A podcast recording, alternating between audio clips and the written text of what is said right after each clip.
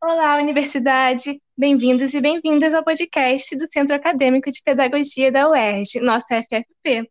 Eu sou Ana Paula. E eu sou Ana Clara. E hoje teremos nossa primeira entrevista do Capedcast.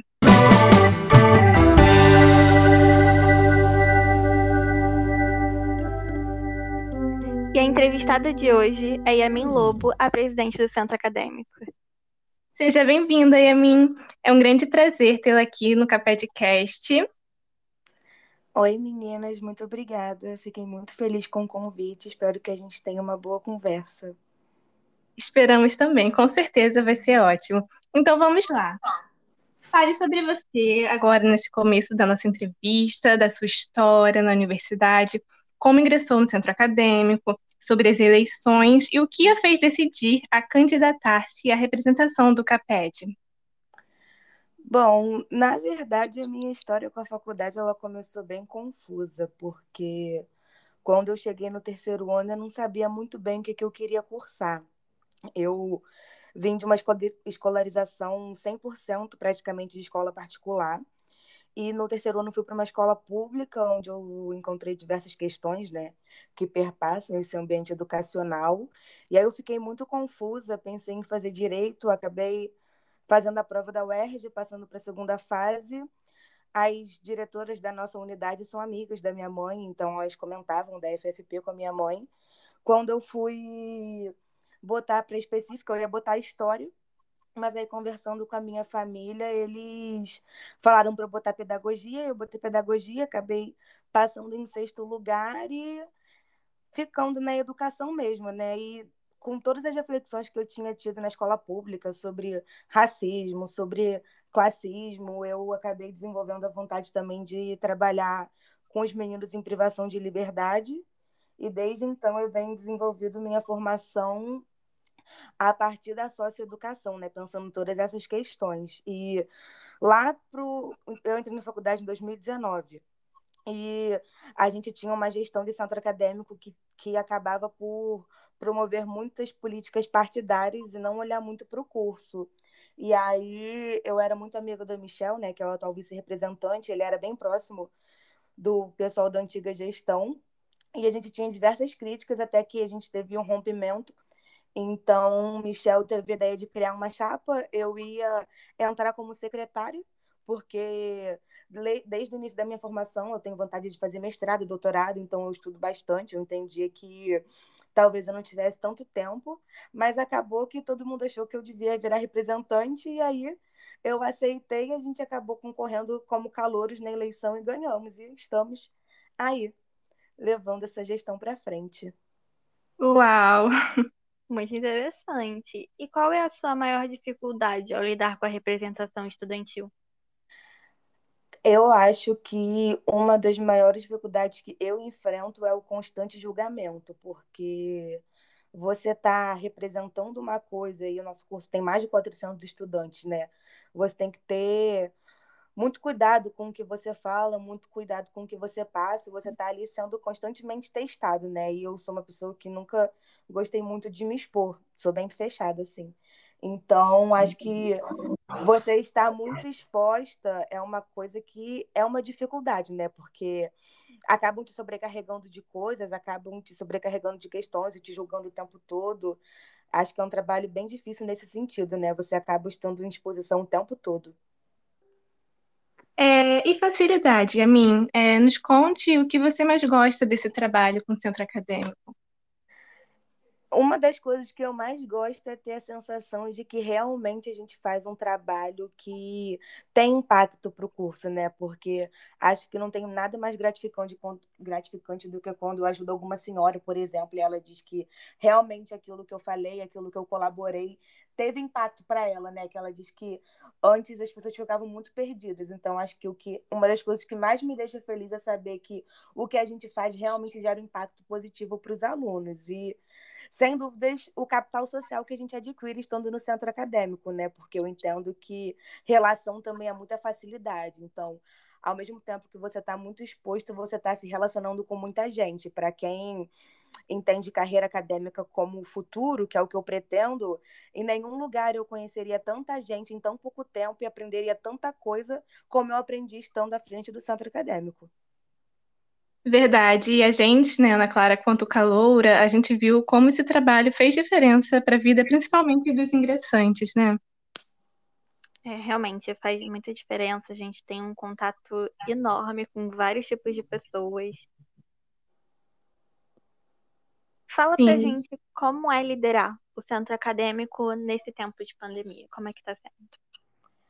Eu acho tranquilo porque eu entendo que a gente não lidera, né? A gente constrói todo mundo junto. A única diferença é que talvez eu e o Michel, por estarmos à frente, a gente está numa maior evidência, assim, mas para mim, como pessoa e como estudante, isso foi muito um salvaguarda da minha saúde mental, porque no tempo que a minha vida parou, eu acabei me vendo sem ter muita coisa para fazer, né?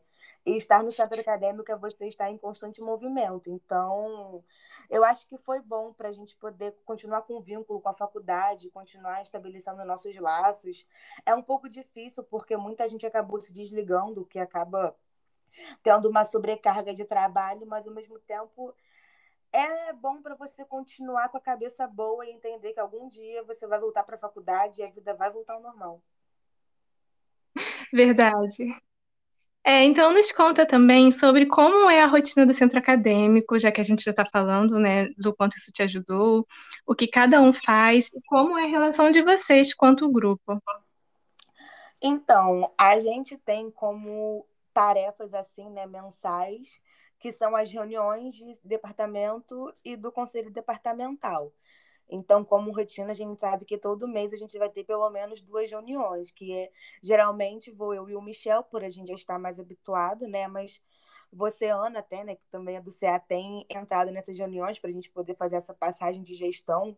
O Luiz, de vez em quando.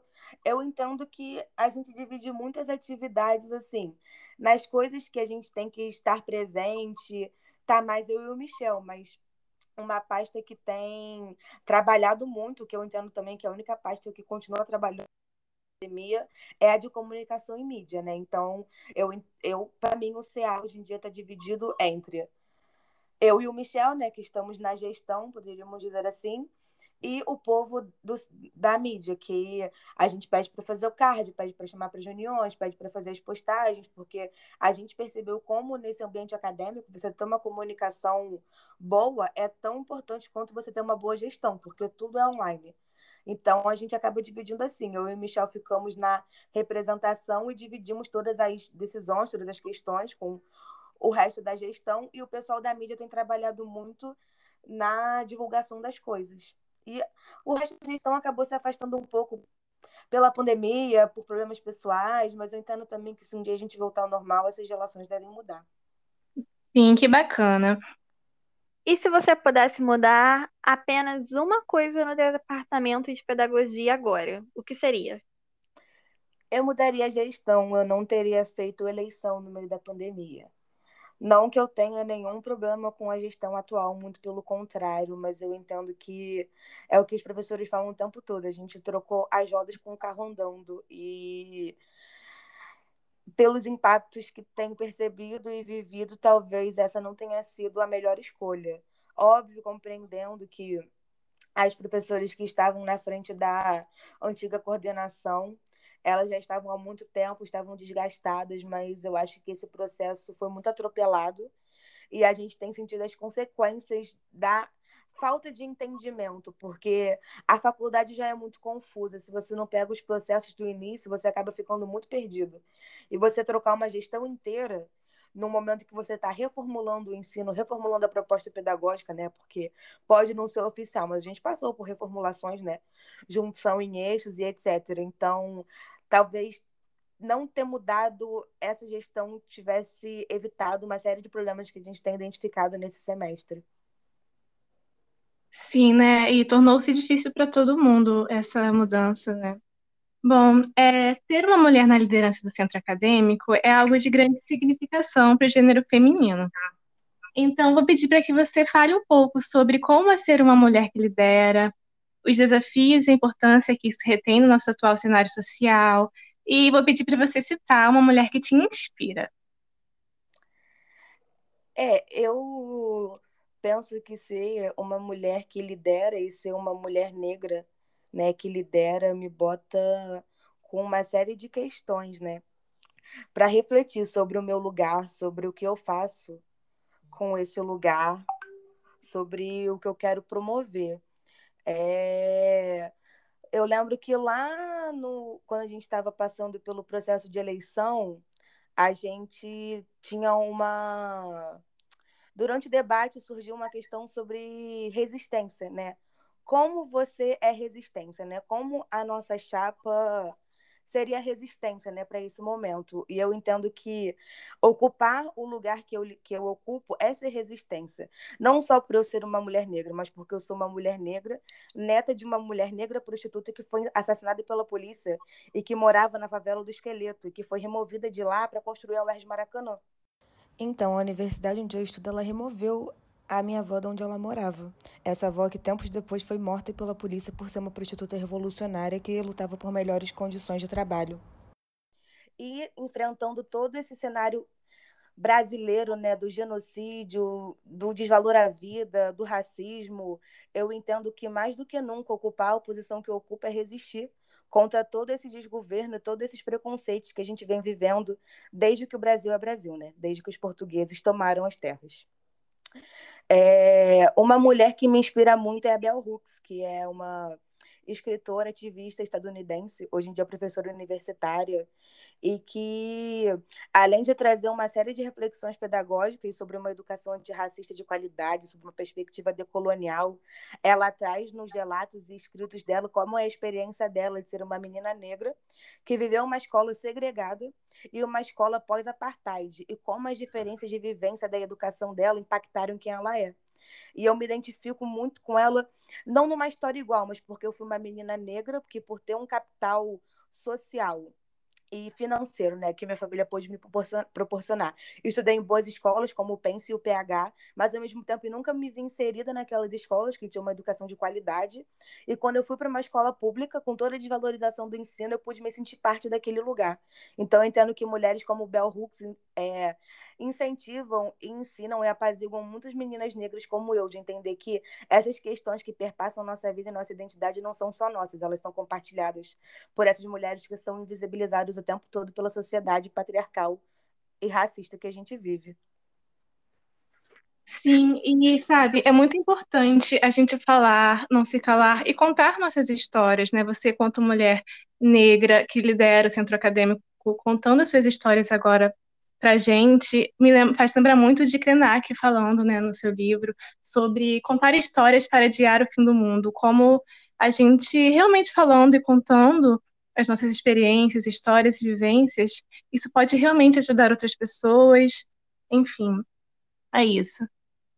Faz com que outras pessoas se identifiquem com a nossa história, né? Que a gente Sim. não tá sozinho. Importantíssimo. Então agora a gente vai fazer um jogo e vai ser o seguinte: iremos citar algo da vida acadêmica e você precisa responder rápido sobre alguma concepção que você tem acerca disso, mas apenas com uma palavra. Tá bom. Eu quero ver. Preparada? Vamos lá então. Eu vou falar a primeira palavra. Trabalho em grupo. Briga. Meus trabalhos em grupo sempre dão briga. Não tem jeito. Ambiente virtual de aprendizagem. Ava. Confusão. Eu nunca vi uma sala de aula mais confusa do que essa sala de aula virtual. Monografia. Sofrimento, porque eu já estou sofrendo desde o quarto período pensando nela. Inclusive, hoje estava na orientação de pesquisa. Terror universitário. Muito. Bar da frente. Saudades. É o que eu mais sinto falta da UERJ.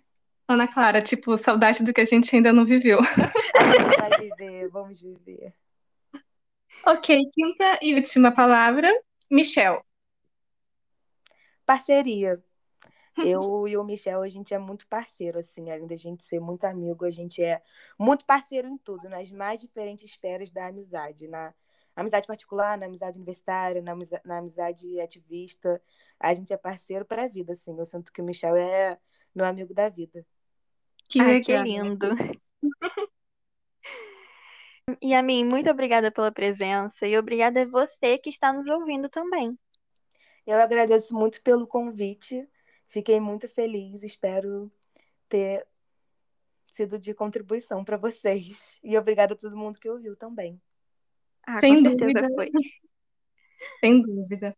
É, esse foi o quadro de hoje. Até o próximo episódio, na segunda-feira, tá bom?